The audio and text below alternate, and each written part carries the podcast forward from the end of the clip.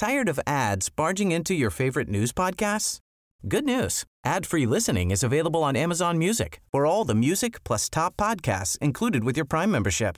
Stay up to date on everything newsworthy by downloading the Amazon Music app for free or go to amazon.com slash news ad free.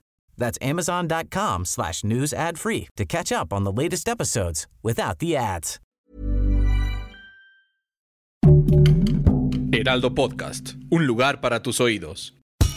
Esto es Primera Plana de El Heraldo de México. Sigue nuestro podcast en Spotify para estar al día con las noticias más importantes.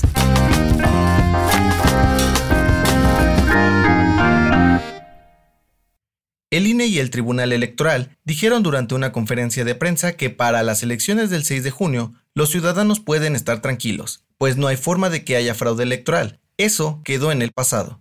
Afirman que se implementaron nuevas estrategias y mecanismos para garantizar la democracia en México durante las próximas elecciones. Los presidentes del INE y del Tribunal Electoral dijeron que aunque la Guardia Nacional vigilará las casillas, esperan que no haya violencia contra candidatos o votantes durante la jornada de votaciones.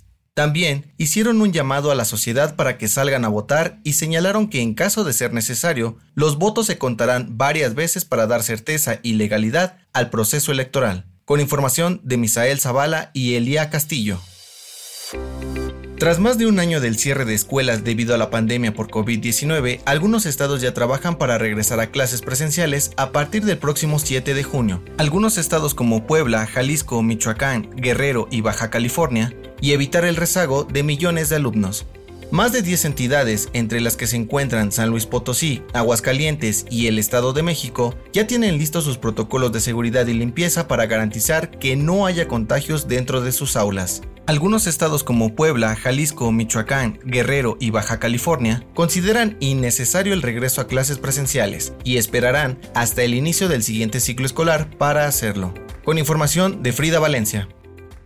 En otras noticias, el presidente Andrés Manuel López Obrador informó a través de su cuenta de Twitter que Estados Unidos compartirá con México un millón de vacunas contra COVID-19 de Johnson ⁇ Johnson, de una sola dosis. En los espectáculos, luego de que se estrenara el último capítulo de la segunda temporada de la serie de Luis Miguel, Michelle Salas, hija del cantante, mostró su enojo a través de sus redes sociales por la invasión a su privacidad y la sexualización de su personaje dentro del programa.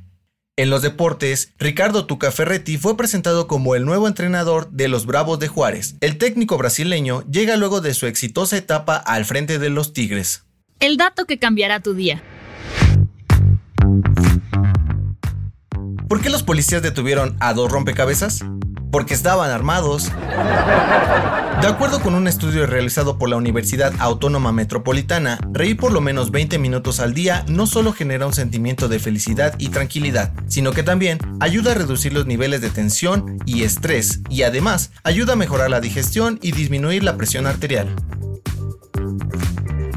Esto fue Primera Plana, un podcast de El Heraldo de México. Encuentra nuestra primera plana en el periódico impreso, página web y ahora en podcast. Síguenos en Twitter, arroba Heraldo de México, Instagram, arroba El Heraldo de México y encuéntranos en Facebook y YouTube como El Heraldo de México. Hasta mañana.